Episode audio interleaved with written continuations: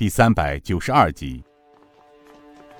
进得大堂后，尹建平坐了下来，县令正想上前跪下，尹建平挥了挥手，止住了他，并沉声道：“你也别多礼了，事当此，不必在乎那些无用的虚礼。进城的路上，我已看到你尽力了。不过这城里另外一种现象，倒是让本座有些费解，需要县令大人给本座一个解释。”李县令站起身来，呃，回禀上差，这次黄河决口忽如其来，连续淹没了十三县州，洪水来势凶猛，受灾面之广，除了被冲走遇难之人，数十万人流离失所，饥寒交迫，卖儿卖女惨不忍睹。这刚刚进城的时候，钦差大人也看到了，这城里每天都有死人被拉出城外掩埋，当下就小小沛县。就涌入了数十万众，县城粮店、县衙储备粮食也撑不过十天呐。那些豪绅大户虽说也捐出一些粮食地方，可毕竟杯水之力难当众口啊。至于钦差大人刚才的问话，呃，卑职明白，这城中是有十几家乡绅大户，但多数都有着很深的背景，在这些大户中。有的是在朝中为官的大员，也有的却与朝中州府有着很硬的靠山。这刚才城门口，钦差大人已经见过了。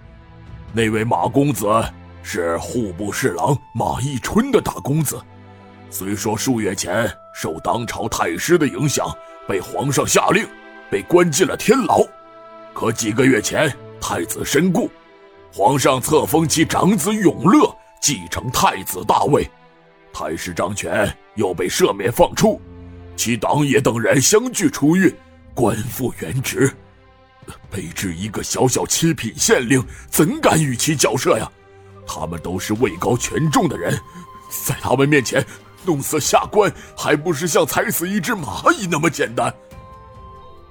嗯，李县令，本座知道你苦衷，但是现在救灾为大，你刚才说。整个县城的存粮已尽，那么除了那些大户以外，就没有别的办法可循了吗？那李县令欲言又止，他低下头叹声道：“哎呀，李大人似乎有话未说完呢。当当下徐州府被淹没，水深三尺，州库存粮全部损失。”只有数月前，有户部晋王下令筹集调往滇南的大军粮草一百五十担粮食，不敢动以外，其他再无粮了。哦，这么说，县里还有一百五十担军粮未曾动用？呃，是。不过，若是动用军粮，大人，尹建平止住了李县令想说的话，他沉声道。李大人，若是洪水将沛县也淹没了呢？那时候这些粮食你还能保得住否？若是粮食没了，你又将如何交代呢？呃，这这么大的洪灾，你觉得这一百多担粮食守得住吗？你作为一方父母，把自己身边的子民饿死以后，找谁去征集粮食？再说这次洪灾受灾面积达十三个地州市，那些被洪灾淹没。冲走的粮食合计其数，而沛县因为地势较高，幸免得以保存。而大人，你觉得这些粮食都是军粮，是不可动用的，这是何道理？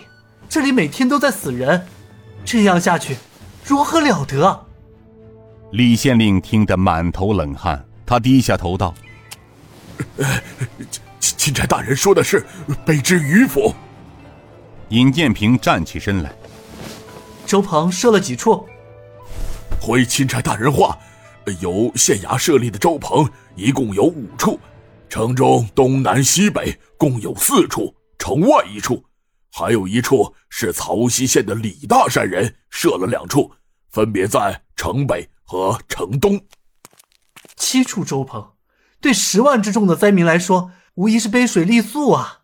这样吧，赶快召集人手，划定区域人数之后，分别设到难民中去。但是。本座有一个要求，每处粥棚煮的粥必须插进筷子不倒。李县令犹豫的道：“呃，这这样一来，恐怕这一百多担粮食已撑不了几天呢。大人是担心粮食撑不了几天。是啊，这么多的灾民，再有两个一百五十担粮食，也撑不了多少天。那些大户人家定有囤粮，只要能撑过二十天就好办了。这样吧，本座刚才所说，大人按此办理就是了。至于粮食的问题，本座自会解决。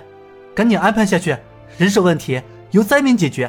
另外，治安问题、医疗问题，大人知道该怎么做了吧？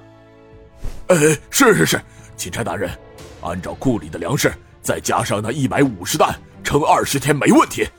呃，钦差大人，卑职知道该怎么做了。行，就这么办了。你先去安排人手，每个粥棚要有一人负责，不许克扣，不许贪墨。若出了问题，本座绝不轻饶。呃，是是是，卑职这就下去安排。